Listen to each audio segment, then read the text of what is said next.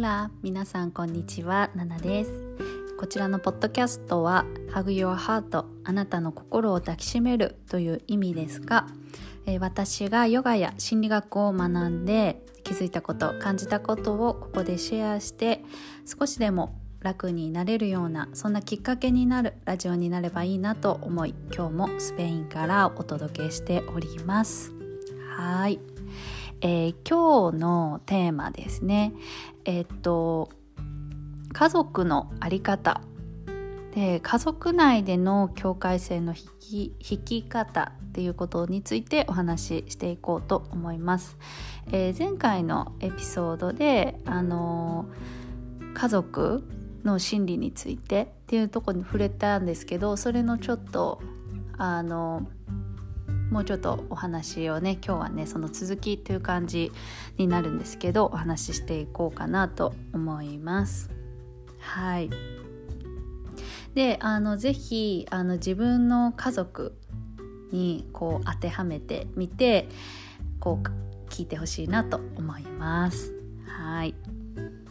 えー、最初にですねこう健康的な家族とても家族家族団らんでねみんなあの心が安定精神的に自立して安定しているそういった健康的な家族の肝となっているものがあります。でそれは世代間境界っていうのをしっかり引けている家族です。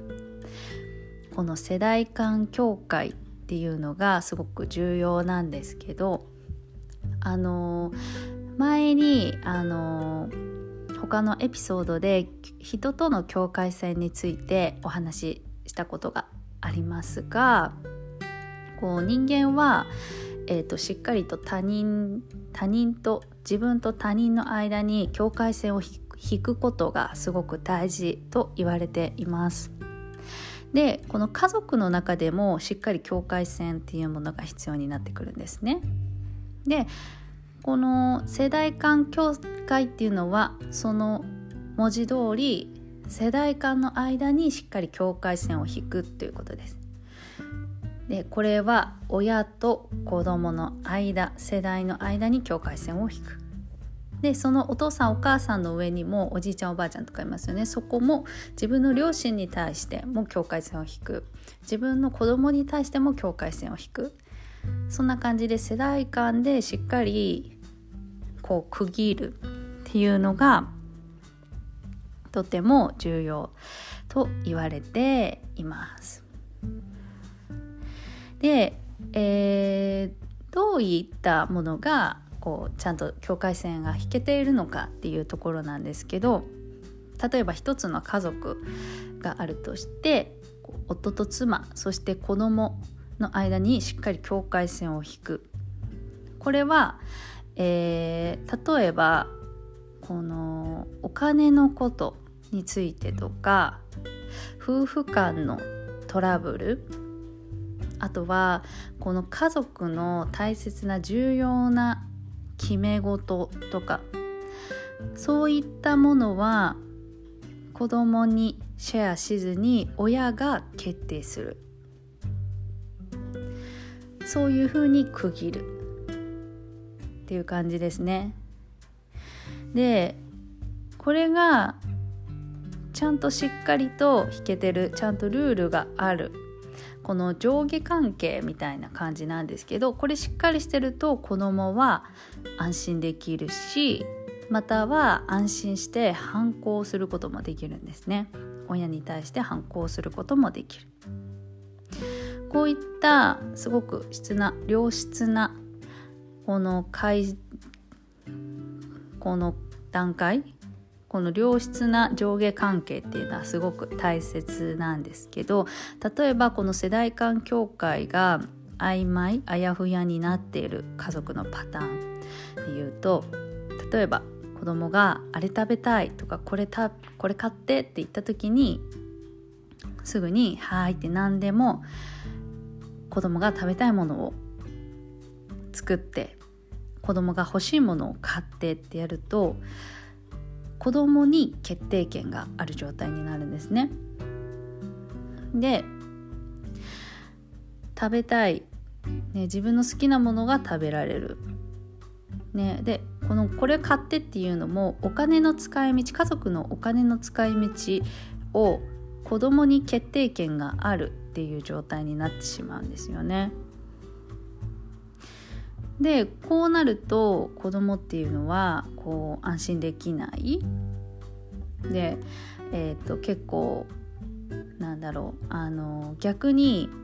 こうちょっとぐれて暴走族なんか暴走族は あんまないですけどそういうちょっと悪な道へ走ってしまう。外にこうや悪な道に走る。とかまたやカルト宗教とかねそういうものにはまっちゃう。でそういう場所ってしっかり上下関係あるじゃないですか。その世代間境界がしっかりと引けている場所を外に求めたくなる。または関わりたくなく引きこもったりっていうのもあります。難しいですね。でこのその上下関係がすごく大事なんですけどそこの横のつながりですね。夫と妻のこの関係この連合これ夫婦連合っていうんですけどこの夫と妻の連合をしっかりと作ることがとっても大事。ででよくあるパターンがこうえー、なんだそうお母さん妻がその旦那さんのお母さん義母を今日急に押しかけてきて「ちょっと困っちゃったのよ」って言った時に「母さんのことそんな悪く言うなよ」って言うとお母あの夫はお母さんの味方をします。ってなるとその夫はその義母との連合になっちゃうんですよねこれ母子連合って言うんですけど夫に対して義母はお母さんなのでここで母子連合がつながっちゃうそうすると,、えーと、奥さんの方は子供とつながっちゃう。こっちも母子連合同士でつながっちゃうんですよね。だからこうお父さんこうなんだろう。結構これありがちなんですけど妻は子供とつながって、えーと、子供を味方につける。っていう感じ。で何かその夫の気に食わないことがあったらお父さんってこうこうこうだからダメよねってそうあの子供を自分の味方にするその夫婦のこのいざこざをこういざこざに子供を巻き込むっていう形になっちゃうんですね。でこういうのはすごく良くないですね。であの夫婦同士でぶつかったり喧嘩するのは全然いいんですがそれをそのその喧嘩とかぶつかり合いを子供を巻き込むのが良くない？子供にどっちに味方をつけさせるっていうのが良くないんですね。そこはしっかりと境界線世代間境界を引いて親の問題。子供はあの回遊させないっていうのがすごく大切ですね。でこれであのね私の家族両親は結構その世代間境界っていうのを割と引いていたなっていうのを感じててあの両親の喧嘩っていうのをほとんど見たことがないんですよね。多分あの私たちが寝た後とかに話したりしてると思うんですけど本当に見ないですね見なかったですね。でやっぱりその親が喧嘩仲悪いの見るのとかってちょっと苦しくないですか？ね。それこそなんか自分うんどうなんだろうな。でよくそうですね。でお母さんがお父さんの愚痴を言うみたいな。子供に愚痴を言うっていう。そういうのも良くないと。そこはしっかりと分ける。それは夫婦の問題だから夫婦で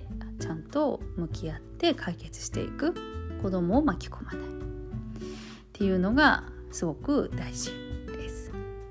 でだからこそちょっとこう家族がちょっと崩壊しがちになっちゃう。その母子母子連合っていうのはつながりやすいのであのさっきの例みたいにねあの旦那とその義母がつながってるから奥さんは自分の子供とつながる。この全然世代間がもうごっちゃになっちゃってんですよね。だから家族がちょっとバラバラな感じなんかだからお父さんはあの夫？夫はあの家族の中では肩身が狭い思いするみたいなそんな感じになっちゃう。はいでこの夫婦連合ですねがしっかりしていると子どもの成長にもとってもいいと言われているんですがこれちょっと面白いんですけど子供って大きくなっていくにつれてこの自分の異性の親とパートナーのような存在になりたいと思うんですね。例えば女の子だったら大きくなってくるとお父さんと結婚したいみたいなね。で逆に男の子はお母さんとパートナーにお母さんを助けるみたいなパートナーみたいな存在になりたいって思います。でここでしっかり夫婦連合がちゃんとできているとこう子供は自分はそのお父さんやお母さんの一番のパートナーにはなれないんだって気づくんですねそうやって白旗を振るもうギブアップみたいな。でこの時のがっかりな気持ち残念な気持ちとかそういうものがすごく大事でこれがあの、ね、前のエピソードで話した万能感を手放すっていうプロセスにもすごくつながってきます。であ例えばあの男の子だったらお母さんねお母さんを助けたいね、お母さんの力になりたいお母さんとパートナーのような存在になりたいって思ってるけど実際はこのねお父さんお母さんにはお父さんがいるっていうことを知っていくんですよねその夫婦の、ね、を見て。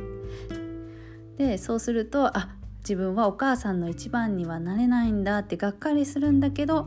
それがちゃんとね万能感を手放すきっかけにもなるし心の発達にすごく大事。だからこそあじゃあ自分もこういう自分の両親みたいにお互いこう支え合えるようなパートナーを見つけようっていうね。そっちにもつながる。そしてやっぱそういう両親の関係親を尊敬できるようになる。で自分の親をモデルにするっていうのがありますね。なので結構なんかねマザコンとか言われるね、パターンは割とやっぱりそういうあの母子連合っていうねお母さんと子供がつながるっていう関係になりがちなっているからこそこうじその子供はなんとなく親をこうね尊敬できないようなね感じになっちゃうパターンもあるっていう感じですね。でこれあのシングルファザーとかシングルマザーも基本は同じです。大事なのはこうちゃんと世代間境界をつけること。でこれは大事なことは家族家族にとってですねその子にとって子供じゃなくてその家族全体の